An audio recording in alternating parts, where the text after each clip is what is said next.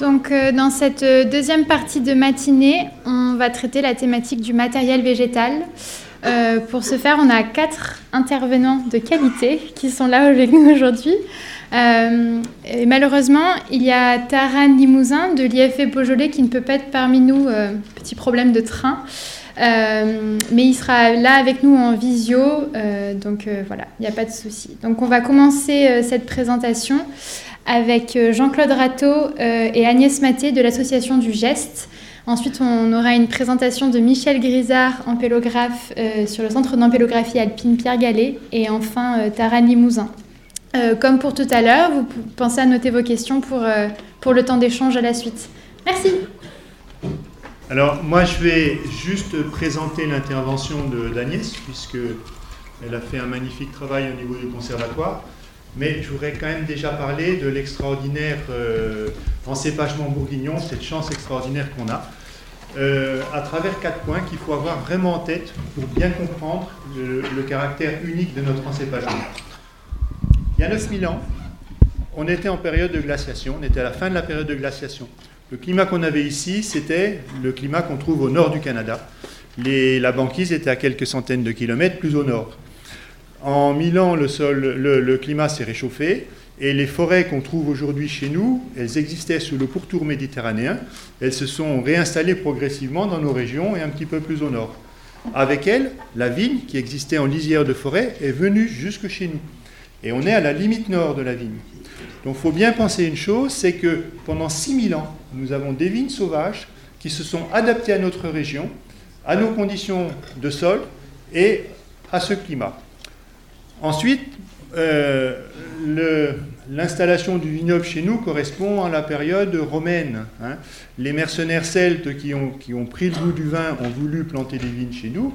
Évidemment, les cépages méridionaux euh, cultivés par les Romains sont incapables de survivre dans nos régions. Les hivers sont beaucoup trop rudes, beaucoup trop froids. Donc les, Celtes, quand ils ont voulu implanter la vigne, ont été naturellement chercher des pieds de vigne sauvages dans les forêts en cherchant des pieds qui avaient des jolis raisins. Il y a dû avoir des centaines, voire des milliers de pieds sauvages qui ont été plantés, et ça a donné des centaines ou des milliers de cépages primitifs. Euh, de ces cépages primitifs, il nous en reste seulement deux. Euh, le noirien, enfin l'origine du noirien qui a donné tous les pinots, et puis le gouet euh, qui a donné par croisement ben, tout notre encépagement. Agnès le développera après. Il faut bien penser une chose, c'est que le pinot, il est local. Donc il est vraiment adapté chez nous. Le gouet, on ne sait pas trop d'où il est, parce qu'il était tellement diffusé au Moyen Âge que, alors il est peut-être local, il est peut-être d'autres régions, il y, a, différentes hypothèses là-dessus, mais ça, ce n'est pas très important. Ensuite, il y a cette grande période du Moyen Âge, avec l'installation euh, du Claude Vougeot par les moines de Cîteaux, où les moines ont fait un travail extraordinaire pour la sélection euh, principalement des pinots Hein, pour créer l'encépagement moderne. Il faut savoir qu'à cette époque, les moines de Cîteaux se sont diffusés dans toute l'Europe. Il y a eu 500, 500 abbayes qui ont été installées dans toute l'Europe.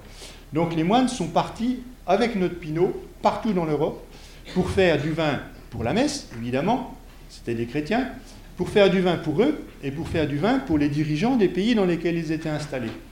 Donc on a une diffusion de nos cépages qui s'est faite dans toute la zone Europe chrétienne. Ensuite, il faut bien avoir en tête un moment crucial de notre histoire, c'est l'époque du phylloxéra. Le phylloxéra a détruit quasiment l'ensemble de tous les cépages primitifs, de tous les cépages, d'une grande partie des cépages qui existaient au niveau local, et de tous les pieds de vigne sauvages. Donc on a perdu une très grande partie de la génétique. Qu'est-ce qui nous reste? Ce qui a été replanté au moment du phylloxéra. Donc c'est très peu de choses. Alors, euh, on a aujourd'hui un encépagement qui est extraordinaire en Bourgogne, mais qui est très pauvre. Et cette euh, aspiration légitime à essayer d'ouvrir l'encépagement sur, d'autres euh, cépages pour faire un peu de diversité est tout à fait intéressant et légitime, et c'est extrêmement même important. Peu de cépages, c'est une fragilité. Peu de cépages, c'est des potentiels d'avenir qui, qui ne peuvent pas être explorés. Donc c'est tout à fait normal qu'on cherche à diversifier cet encépagement. Il y a une aspiration véritable de la viticulture à essayer d'autres choses. Alors il faut le faire avec une intelligence Et il faut le faire en essayant d'être le plus proche possible de ce qu'on a déjà. Donc la, la première idée, c'est d'aller chercher euh, déjà dans nos cépages actuels et de rechercher, d'augmenter la diversité. Il y a un énorme travail qui est fait par la viticulture bourguignonne, hein, Fondation du Pinot Noir, sur la ligotée, sur le chardonnay, tout ça, par nos institutions et par des groupes de viticulteurs qui ont fait un travail remarquable et qu'on peut remercier. C'est un travail qui se continue.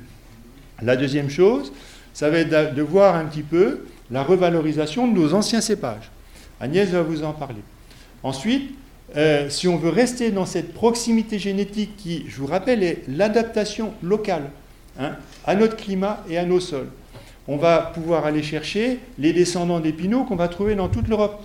Hein, tout ce, que, ce travail qui est issu de, cette expansion par les moines. Alors je vais vous en citer deux que je connais bien parce que je les ai goûtés et qui donnent des vins qui ressemblent beaucoup à nos pinots, qui ont cette finesse, ce soyeux, cette minéralité, tout ce qui, qui fait rêver dans les vins de Bourgogne. Et qui est donc cette proximité très intéressante. Euh, il y a le Lagrine qui est au nord de l'Italie, ou le Saint-Laurent qui est en Autriche.